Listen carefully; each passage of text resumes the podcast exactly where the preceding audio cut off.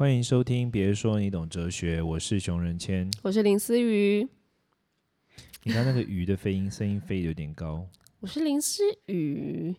让我 想到鼠鼠，鼠鼠不能是都二声的，是不是？懂吗？哇，最近鼠鼠的音那个是新闻很多哎、他讲话好好笑，我天啊！你有在 follow 他吗？有我看一下，你觉得鼠鼠？可以聊吗？这有什么可聊的啦？他就是一个好笑、很有趣的人，就这样啊。而且他讲话，他他骂人，他就是他，很疗愈吗？他有时候突然就宕机。你看他看东西，他突然就不动了。你说哦，蛮好笑的。他可能在思考一些什么。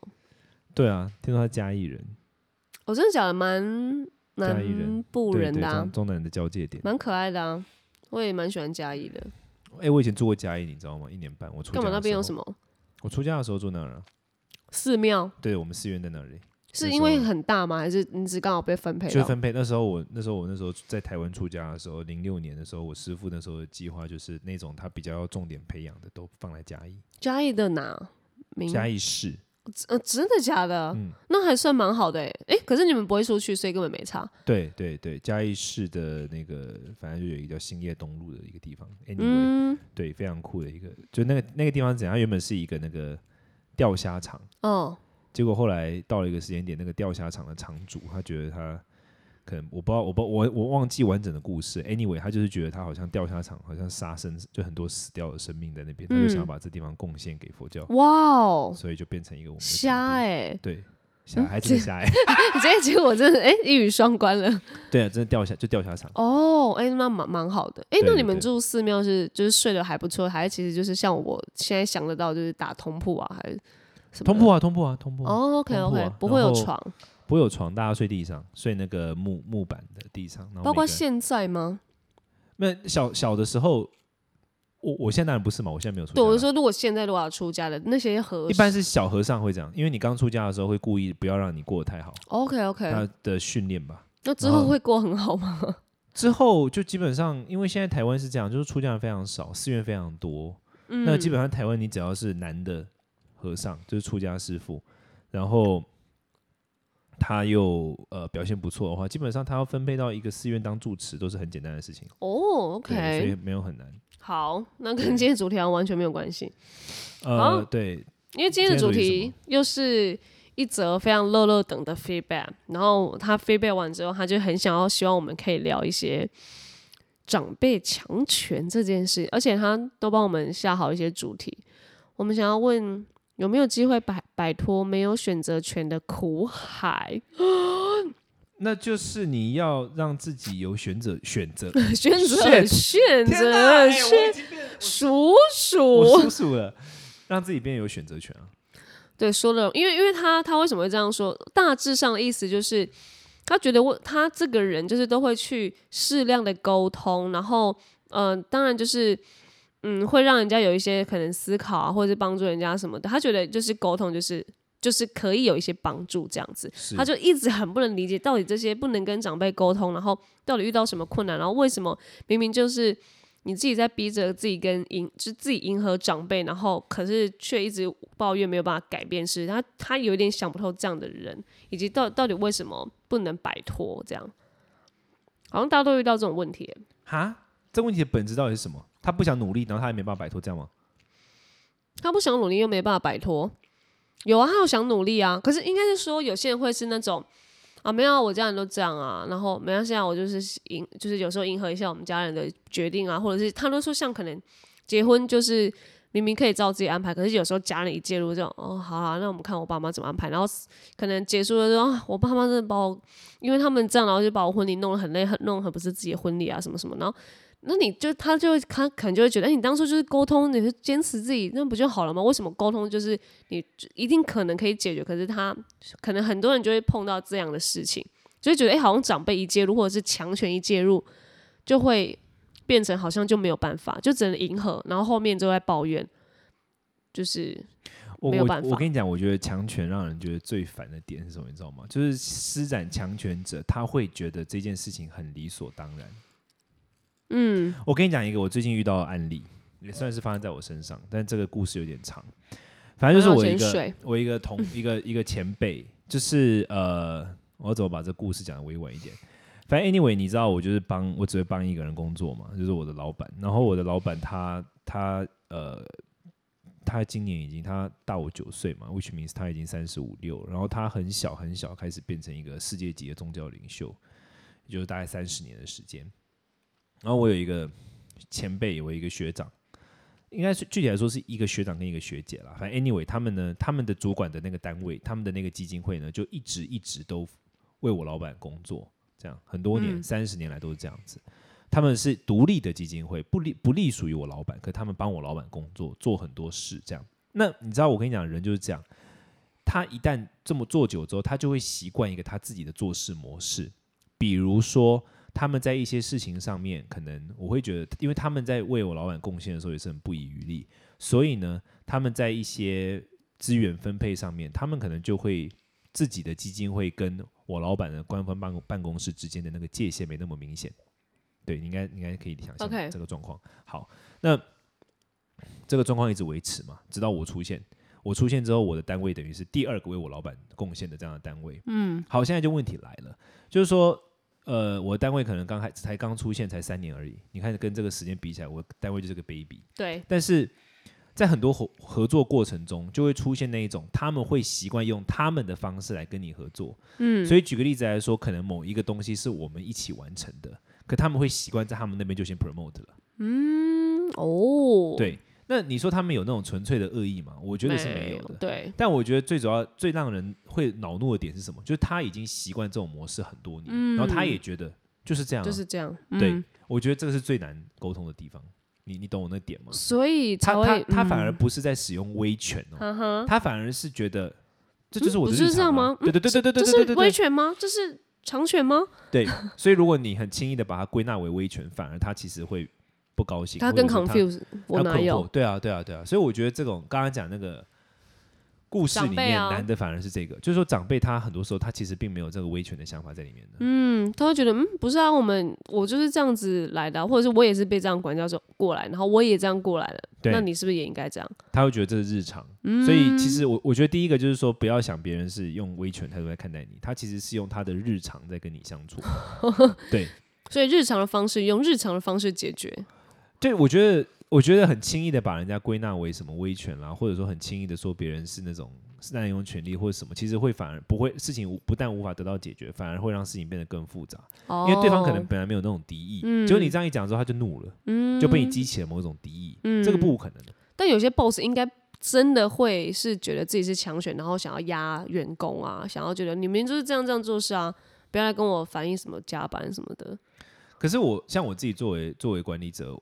如果我今天，因为我一定会有我自己习惯的模式嘛，嗯，那我习惯的模式一定是这样嘛，就是说没有任何人跟我说不之前，我一定会觉得这很合理啊。OK，人都是这样嘛，因为人不会知道自己的错或者说界限在哪里嘛。对。那我自己的经验是这样的：如果我今天讲讲讲，然后有一个人非常强烈的抗争，或者说非常强烈的反击我，我是会觉得说你有事吗？就是没有这么严重啊。可如果你今天是跟我说我真的做不到，我没有办法了，我我没有办法再这样，再这样我会很痛苦，我很难过。我反而就才会听进去哦，吃软不吃硬哎。可是我觉得人大部分都是这样哎，你不觉得吗？是啦，因为因为人的大脑里面有一个东西，就是怜悯。人人人有同理啊，人有同理的这个精神。我最近刚好在刚好在复习那个 Daniel Goleman，就是一个很有名的脑神经医学家，他提出了情商这个概念，EQ，EQ 这个概念是他提出的。OK，哦，对，二十年前，二十多年前提出的概念。然后它里面提到说，EQ 有四个很重要的指标，嗯，其中一个是同理啊。OK，一个一个人的 EQ 就是自觉、情绪控管、同理跟人际维持。嗯，那他说同理是一个人的本能性的东西，特特别是他有一个很有趣，叫做人类有一种能有一种神经叫做镜像神经元，像个镜子一样。嗯，镜像神经元就是说一个人他的情绪如何会受另外一个人的表情影响。比如说，你今天看起来很低落，你旁边的人其实慢慢就会被你的表现影响的变得。会，别人可以有伤到。反之，反之也是如此。OK。所以这代表什么？代表说我们人是会互相影响的。嗯哼。那如果你表现出那种很 intense、很有攻击性，嗯，那我就会因此而变得很有攻击性。也是。对。但你如果表现出的是无奈、悲伤或什么的，说不定才反而能够说服别人。哦，但偏偏就是想要反应的那一位，就因为他想要反应，所以他可能就会很激动，或者是想要改变一点什么。然后就会可能本末倒置，他明明就是可以好好沟通的。对，但我我的意思就是说，如果我们理解到其实对方就是说那个长辈也好，或者是有掌掌握掌握了权力的那个人也好，其实他并没有想要对你施压的这个意图，他并没有想要用威权霸凌你的意图，他的意图可能就是很单纯的，他已经习惯这么做，嗯，他觉得是日常，他觉得是很一般的的时候，那你还对他这么的强硬的时候，他反而就会因此而被你激得很强硬啊。嗯，是啦，会觉得哎，没有，我不是都在想为你好的事情，你怎么还反而就是没有要理会理对，而且你更更怒的会是你想说，嗯，这就是对啊，就是这是我的日常，我也不是在故意针对你去打压你什么的呀。嗯嗯，所以我觉得沟通这种事情哈，先从求救开始，说不定会是一个好方法。求救跟那个人求救吗？，对，嗯，我觉得跟那个人求救是一个好方法，原因是因为你跟对方求救之后，其实你就能够知道对方有没有真的想要帮助你嗯解决问题。OK，对，我觉得这很重要，因为嗯有时候如果你不是求救，你一开始就很敌意的时候，对方也会被你弄得很敌意，嗯，然后是会觉得你怎么没有对啊？我觉得就是遇到像他这些例子，他也很常举到就是自己的长辈啊，或者是家人，我我是觉得是最有感的，因为真的太长。呃，就像我们之前也聊到蛮多主题是比较呃，可能教育啊，或者妈妈希望你这样这样这样，然后就很常会有那个世代的隔阂，我觉得也很像这种意思。对，但我的我的我的意思就是说，我们往往都会觉得别人抱有敌意，嗯，但其实我的经验，我发现大部分人没有什么敌意，他根本没有意识到他自己这件事情对你是有敌意，他觉得这是他的日常，嗯这是第一点。那很很简单的嘛，就是说从道理上，你可能有些人会觉得说啊，他都这样威权霸凌我了，为什么我不能强势反应？你当然可以强势反应啊，但这有没有效呢？我们做所有事情，我们都是希望它是有效的嘛，我们不会希望说我今天把他痛骂一顿，然后明天还是我们还是关系一样紧张，或者说我把他痛骂一顿之后，然后我还是没办法得到我想得到的。我们一定是希望嗯有效的沟通嘛。那有效的沟通很重要，是建立在人的大脑里面。我刚刚讲了嘛，就是有这个镜像神经元这个东西，人会将对方的情绪反射到自己的心中，然后让自己也产生相对应的情绪而受到影响。嗯既然如此的话，我们其实相对于跟对方很据理力争，在那边抗争跟吵架、求救，有时候其实会是一个很好的方案。是不是大家都忘了怎么求救，或者是觉得我觉得大家都没有学过怎么求救。嗯，会觉得没有啊，这是示弱，或者是没有啊，我为什么要做这件事情的感觉，或者或者是这个是不是跟那个自己的说话艺术也有关系？怎么说？你觉得？你觉得？就是关于哦情商这件事情啊，就如果你真的想要反映一件事情，有时候你反映人家还会觉得，嗯，你你这是什么口气？可那个人可能觉得，嗯，没有，我就是在跟你沟通，跟做一些什么事，可是他根本没有意识到，他其实可能话中是带有一点刺，或者是话中是带有点你要反省，你要改。就是我觉得，所以我才会觉得说话艺术或者是 EQ 是，就是像你说情商这个真的还是有差，因为有些人根本不会不懂得怎么去反应一件事情，他都会弄、弄巧成拙啊。我觉得其实沟通这件事情哦，很难的点是什么？就是我觉得沟通这件事情很难的点，就是我们就是没有办法，没有办法如实说出我们的想法。就绕一圈或者是怎么样，怕伤害人吗？还是不是诶、很我觉得我们没有办法说出我们的想法，原因就是我们就是因为自己根本还没想过，就是不我我我觉得问题是在于说我们我就 怎么讲 怎么讲这个事，就是说我觉得现代人好像被被逼要很明快。明明白的明，快嗯速的快，哦被逼明快的要变得很明快，也就是说你好像很难有机会跟一个人坐下来，好好跟他讲自己的想法。就是嗯我我不知道你会不会这样觉得，但是我觉得，比如说像假如说我有一个朋友，然后他来跟我讲他就遇到什么事的时候，我觉得我要坐在那边听他讲，然后不逼他快点讲完，然后认真的听他说，然后陪他一起在那边迷惘。我觉得这是一件非常难的事情、欸。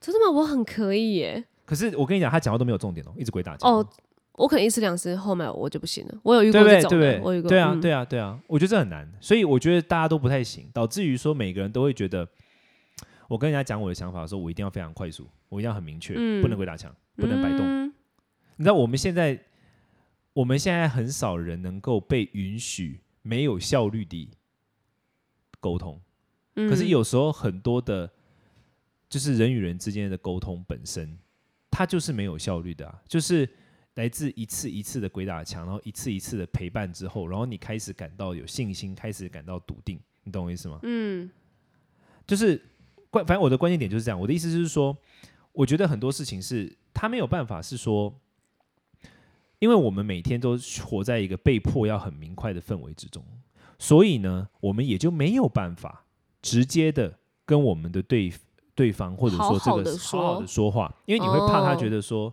给你你讲给我鬼打墙对来讲啊，对对对，你会你 好你有对自己给力哦这种压力的，对，其实根本那个人没有这样想，是不是？很难讲很难讲。嗯但我的意思说，这种这是一个很坏的氛围，然后乃至于说我们可能会期待自己说的话会产生一些负面影响。呃，产自己说的话对自己产生负面，还是对他人？呃，应该是说自己产自己说的话会对整件事情产生负面影响。比如说，你会怕说我这样讲之后他如何，我这对啊，样讲之就讲话要后他怎么样？小心啊。对对，我觉得大家把大家在真正去讲之前想太多了。嗯，但我觉得还是要想太想多一点再去讲怎么我的话。你觉得差别是哪里？一个差别就是冲动啊，你到底有没有想过，你已经理好了，然后呃好好去跟他应答。有时候就是一个冲动，就我先讲，然后后来他 feedback 给我就呃这样。然后可是我如果想过，好，先跟他讲一，然后他可能会会有二三，OK，我再用四五去对，然后可能有一个沟通这样。可是我觉得求救这件事情，他不需要这样、欸。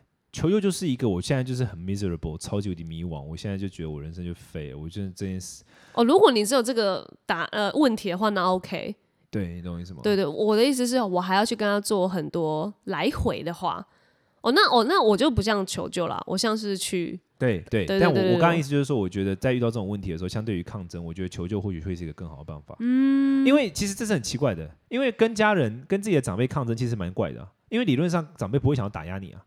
理论上，哦，OK，撇开个别个案，百分之八十的正常长辈都不会想要打压你啊。是啦，然后冥冥之中就打压了。对，可是他是不知道的。所以如果你是跟他求救的话，他不会在你求救的时候还打压你啊。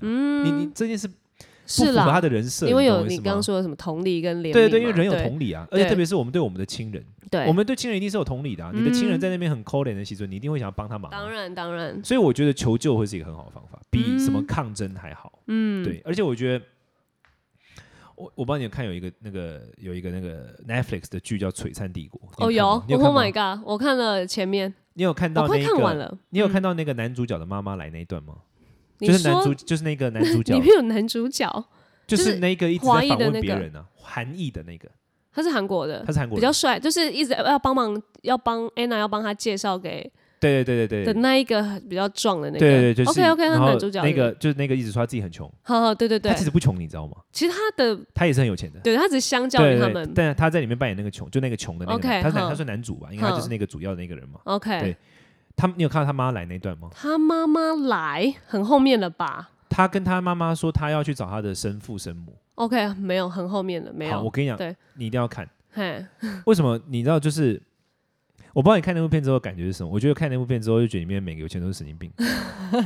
我真的觉得他们每个人都要被，他们每个人都像猴子，你知道吗？嗯他们很像，猴子，他们很像穿上穿上很好服装的猴子。嗯，他们的心智能力基本上就非常低落，非常的就他们在自己的世界里那边，对，而且他们就是会很小的事情在那边打来打去或什么。对，我跟你讲，他妈妈来之后，整个局面不一样。他妈妈就是一个很就是一个一般人，穷人。可是他妈妈有一段，就是他坐在他们所有人之中，他妈妈看起来超级无敌怡然自得。他妈妈看起来最有霸气，呵呵，而且他妈妈看起来最有自信。哦，然后我我觉得这是为什么？因为在里面，他就那个小孩，就那个男主角，他就很真实的跟他妈妈说，他想要去找他的生父生母，嗯，他是那个是他养母嘛，哦，他是韩国人嘛他其实是弃弃婴嘛。嗯然后他的他告诉他们说他想要去找他的生父生母，然后他跟他们讲，他跟他妈妈讲说，他他既想去找他们，可是他内心又对他妈妈感到很愧疚，因为他妈妈把他养大，呵呵，那他妈妈会不会怕说，如果我去找我的生父生母，就，就回去了，就不要了或什么的，所以他其实内心也有难过，他在跟他妈求救，等于说他这个对话是在跟他妈妈求救，，OK，他妈的回应超级无敌棒。嗯，那我觉得这就是这就是一个很重要的点，就是相较于你看我们之间，就比如说家人之间是有感情的嘛，嗯，有感情的情况之下，他再怎么样的奇怪，百分之九十的几率，你只要向他求救，他不会打压你的。嗯哼他再怎么样也不会再给你附加更多的的压力在你身上，他就会嗯跟你讲话，会跟你沟，通。嗯，对我觉得这个做法会远比什么抗争还要好。就像有时候小时候爸爸妈妈那边教训我们呢、然后偏偏那个永远是哭的那个最最可以被人疼，然后通常如果是比较大，就是没有，我觉得这件事就怎样，你还顶嘴，然后继续打，然后那个时候可能比较小的就已经在那边，嗯，妈妈我知道错，然后就哎、他显得就比较可怜，对啊，这是事实啊。但这 他就可这个跟脑，可这跟人的脑神经的设计有关的、就是说，你嗯想要传达一个讯息的时候，你用那种很抗争、很强硬的方式去抗争是不 OK 的。这是可以用在男女那个朋友上。就是我觉得，我觉得可以，而且我觉得超重要、欸。哎，那你看，那如果可能吵吵吵，然后女生突然诶很很很强势、很霸气，然后男生就顶嘴，然后后来女生觉得委屈要哭了，整个局面就可以收尾了，因为男生就好啦好这是你的招啦，是不是？好嗯对啊，哎、我真的我真的不太能理解，就是比如说，如果我对方跟我起争执或什么的，我超级不能理解的。我我干嗯怎么讲？就我理性上可以理解有些人会这样，但是我在感情中我不能懂对方还要跟我很强硬的很敌意。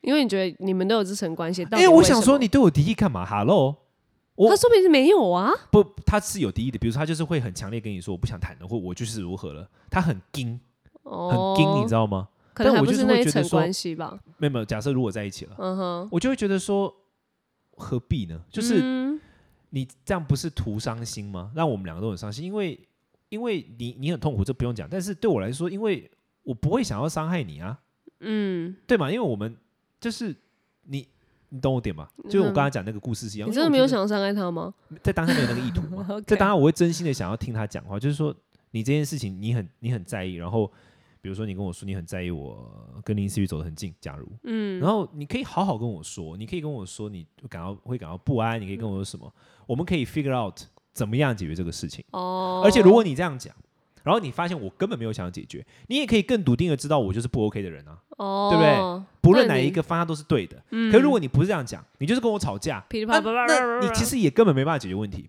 哦。因为第一个，如果我真心想要解决，你这么敌意，我根本没有办法跟你也不会退啊。这，是第一个。对啊。第二个，如果我真的是一个坏的人，可是因为你每次都跟我吵架，你其实到最后你根本也不会知道我是不是愿意退让的，嗯，对吧？你有可能会想说，哦，每次都是因为情绪化，所以他不愿意退让，到最后其实你不知道答案。对啦，所以其实求救是一个很好的方法，嗯，不管用在哪个关系上，任何的亲近关系上，我觉得求救都不是一个坏的方法。好像是耶，就是好像男女朋友好像都会想要先吵架，后后来才可能才退可是。吵架很奇怪啊，可是我觉得还有时候还是要吵一下。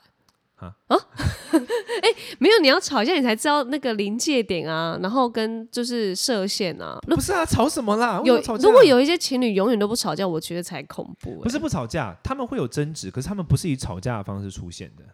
比如说一方他真的觉得不舒服，他就是会求救，他就是觉得我现在感到很不安，我觉得这件事让我觉得很内心很很不适，然后我很彷徨，我不知道怎么办，嗯，这 OK 啊，这样不挺好的吗？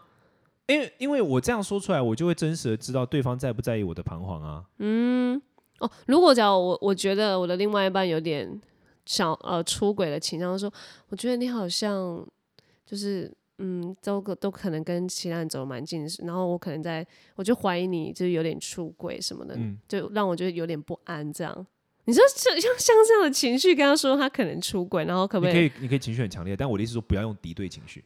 哦放到出轨好像有点难，可是没有你假设没有证据的情况之下，没有证据，你觉得有，但你没有证据，对，觉得有啦，没有证据那，这个时候你还用敌对？可是问题是，我的意思是敌对情绪无效。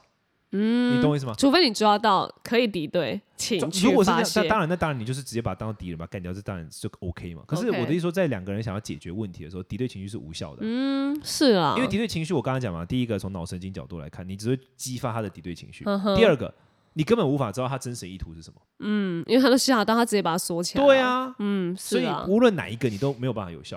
啊，你好好讲的，你就可以知道啦。因为他如果你就可以知道他有没有真心想要解决这个问题，他有没有嗯真心在意你，OK，对不对？就是在于你到底怎么样去好好跟所谓的像今天这个主题强权说。可是其实前面就像我们定义的，你不要把它觉得是强权。对了，我觉得得要，我觉得一般来说，生活中要轻而易举把人家想成强权，其实你就是在你就是在关闭对话的那个。嗯，因为就有“强”这个字出来，就会觉得哦，有一方会是弱的。对，然后下一步就会觉得什么呢？要推翻强的。哦，我跟你讲，这种叫社会阶级论，这个其实就是嗯那个马克思主义的核心，OK，共产主义的核心观念。他怎么看待世界？他就认为世界就是有分阶级的，然后弱的要推翻强的。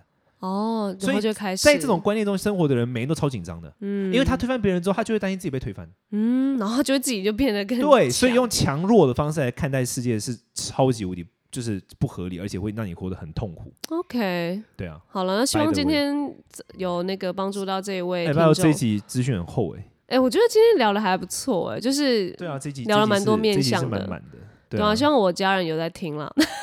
怎样？有 顺便跟我家人喊好？没有，因为他刚刚那个听众的例子也有一些哦，就是家人希望你办一个什么样的婚礼。那你也知道，婚礼就是一个你以为是自己的婚礼，但其实都是家人的婚礼，整个家族的婚礼。然后因为我家人最最近也在，反正不是我啦，是讨论一下我我我我家人的那个婚礼之后要怎么办这样子，我哥的，然后就会开始出现一些哦，我哥希望 A，然后我家人喜欢 B，然后就开始开始了就沟通什么的，然后对啊，像可能我哥哥就会想说，嗯，这到底是我的婚礼 还是我爸妈的婚礼？就会开始，然后我就，所以我其实我可以懂他要问的那些问题，然后我觉得今天听完，我也觉得，嗯，说的也也是，哎，就是还是可以用一些方法去可能跟我爸妈，因为我爸妈也不是说真的很难沟通，他们是蛮可以听话，所以我觉得可能也也是跟我哥说，哎、其实你可以用一些。你看，像可能求救啊，或者是软一点的方式去沟通什么的。我觉得沟通的时候一定要把自己的真实意图说出来。嗯，就是你真的为什么那么想要 A？嗯，就我觉得听了之后，大家是正常人类，大家会同同理啊。大家如果听了觉得说你这个真的是很重要，对你来说很重要，大家都会听啊。其实我也觉得、这个很欸 common 啊，就是你我你你放在我们自己身上想，你就知道了。你今天跟一个朋友讲什么，你朋友很认真跟你说他想要做这件事情，因为对他来说这很重要或什么，你听一听之后觉得 OK，真的是蛮对他来说蛮重要，我就推了。嗯这大家都会啊，对这这是人之常情，每个人就是人类长得是差不多的。嗯，就反而我听完我就直接去跟我家人，就是我就代替我哥可能去跟我家人说，哎、没有，我觉得这我觉得哥哥婚礼可能可以这样这样这样，哎、可能你看他们就听了，所以其实哦就不要怕嘛，其实不用怕，沟通是很重要的。对啊，OK 的啦，大家好好沟。通哦。好啦，以后办婚礼真的真的要好好沟通，不要？再觉得你在办婚礼专家是不是没有，我觉得这很重要，在一个适婚年龄的当中。祝大家好好办婚礼，还有不要害怕沟通。拜拜，下次听，take care，拜拜。